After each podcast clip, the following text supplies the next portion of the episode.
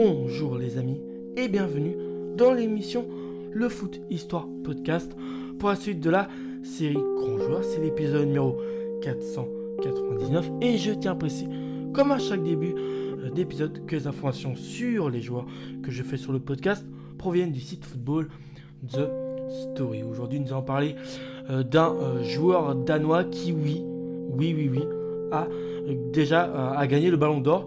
Ça doit être peut-être un des ballons d'or les moins connus. En tout cas, pour euh, savoir qu'il a été ballon d'or, faut aller loin. Son nom, c'est Alan euh, Simonsen. Donc, son nom complet, c'est Alan Rodekam Simonsen. Il est né plus précisément le 15 décembre 1952 à Vejle au Danemark. Donc il a joué au poste de buteur, mais il a aussi joué dans un autre registre qui est lit droit, donc sur un côté. C'est un joueur qui est doté d'un petit gabarit. Donc euh, voilà, c'est forcément, forcément c'est un joueur qui au niveau des gestes techniques exerçait assez bien puisque ouais, c'est pas un mec qui au niveau de la tête euh, était puissant hein, au vu de sa taille puisqu'il mesure 1m65. Il a des surnoms, le surnomme The Bull qui veut dire le taureau, mais vu qu'il a joué en Espagne, précisément au Barça, il a aussi joué en Allemagne euh, avant d'arriver au Barça au Borussia Mönchengladbach. Et ben son deuxième surnom c'est El Pequeño Grandanes, qui veut dire en espagnol le, petit grand danois. Euh, au niveau euh, nombre de sélections avec le Danemark, bon, je trouve que c'est assez correct. 55 sélections, 20 buts au total, 25 sélections, 10 buts en match amicaux, 10 sélections, 3 buts en qualif de Coupe du Monde, une sélection Coupe du Monde, 13 sélections, 6 buts en qualif euro, une sélection en euro, 5 sélections à but en championnat nordique. Sa première sélection, elle date plus précisément du 3 juin 1972 contre l'Islande, une victoire 5 buts à 2. Et sa dernière sélection, elle, le 24 septembre 1986. Cette fois-ci contre la RFA, une défaite de 0.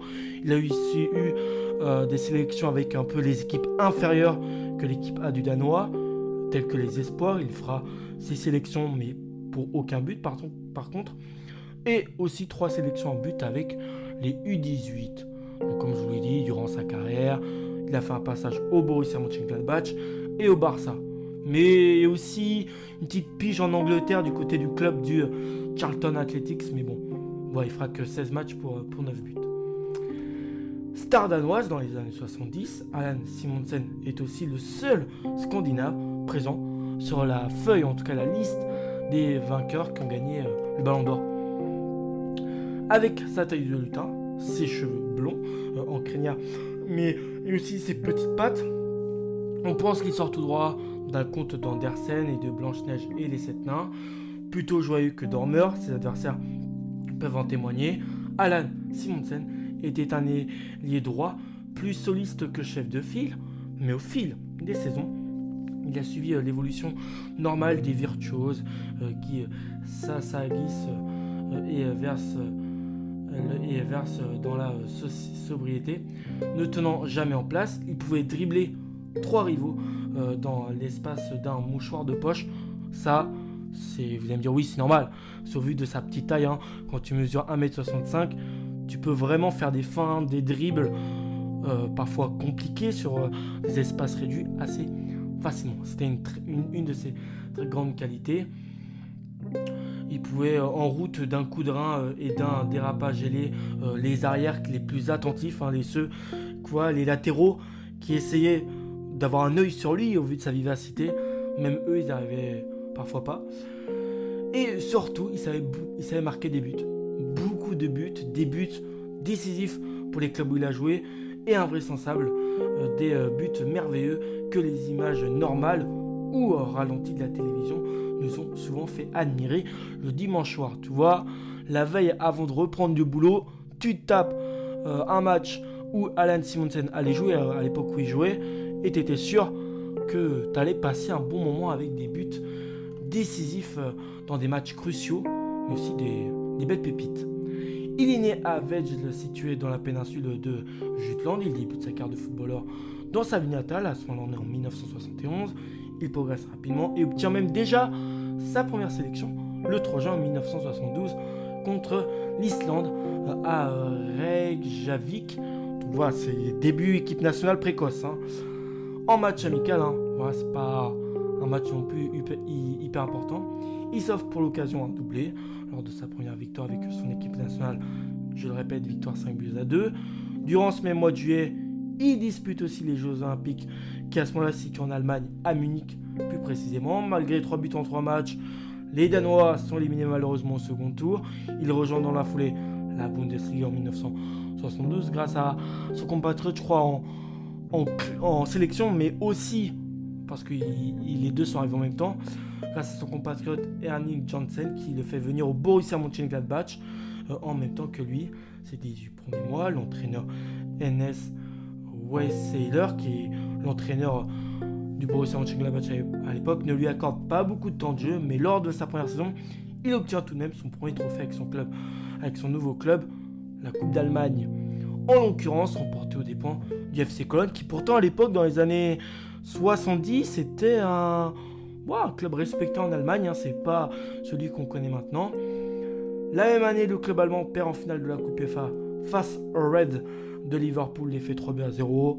Là, c'est normal, tu t'attaques à une équipe avec des joueurs d'une plus grande qualité.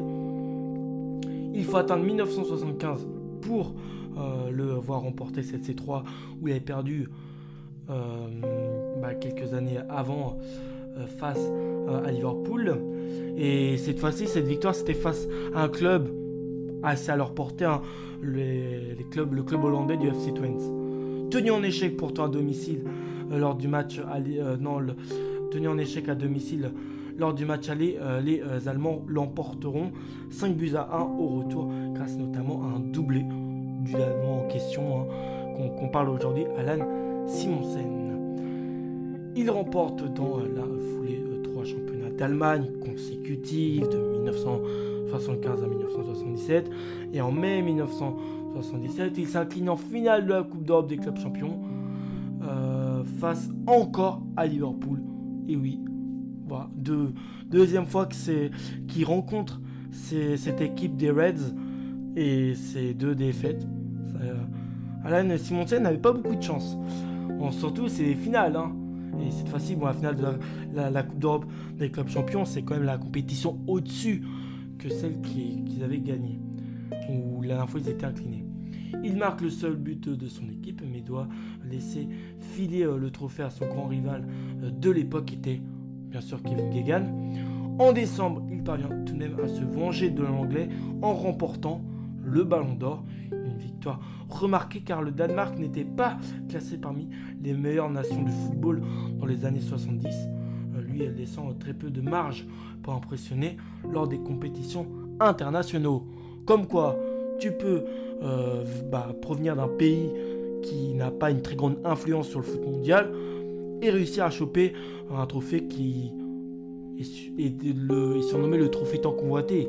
Euh, profil de, de Kevin Gegan, tu vois. Si c'était pas Alan Simonsen, peut-être que ça aurait été son grand rivaux qui l'aurait eu. Le 23 mai 1979, il remporte sa seconde Coupe de l'UEFA aux dépens de l'Étoile Rouge de Belgrade, un partout et ensuite 1-0. Il inscrit le seul but du match retour. Quelques mois après la finale, il quitte les Fouennes pour aller euh, découvrir un autre championnat européen après quelques années en Allemagne. C'est le FC Barcelone qu'il prend et euh, démarre une rivalité avec l'Autrichien Hans Kranz. Après deux années sans titre, il remporte la Coupe du Roi en 1980 contre le Sporting Dijon. 3 buts à 1, bon, club accessible, hein, largement à la portée du Barça de cette époque. Il remporte aussi la Coupe des Coupes en 1992 face au Standard de Liège, victoire de 1. Il inscrit d'ailleurs l'un des deux buts du FCB.